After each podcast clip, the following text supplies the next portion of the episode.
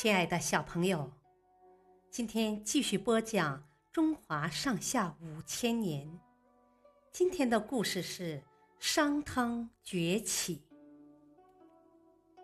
由于桀的昏庸残暴，很多诸侯国都开始叛离夏桀。在众多的诸侯国中，商族的势力最为强大。他们生活在黄河下游，即今天的河南、山东一带。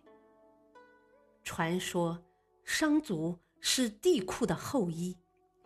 舜在位时，商族出现了一位杰出的军事首领契，他就是商族的始祖。到契的第十四代孙子汤时。商已经成为一个比较强大的诸侯国了。汤又称成汤、商汤。汤不但聪明过人，而且宽厚仁慈。有一天，汤外出狩猎，看到一个捕鸟人张开大网，嘴里念念有词：“来吧，鸟儿们。”飞到我的网里来，无论是飞得高的还是低的，向东的还是向西的，都逃不出我的罗网。汤听了，很是气愤，就对那人说：“这样做太残忍了，所有的鸟儿都会被你捕尽的。”说完。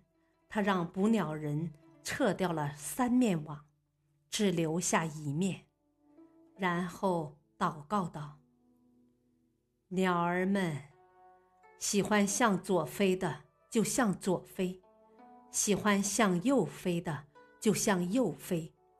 如果你们真的厌倦了生活，就飞到这张网里来吧。”这个故事很快就在各地流传开了，人们纷纷赞叹道：“汤这个人真是仁慈啊，对鸟兽都能施以恩义。”于是，许多百姓都来依服汤，许多诸侯都来归顺汤，商族的势力进一步壮大了。小朋友，今天的故事就讲到这里，谢谢收听，下次再会。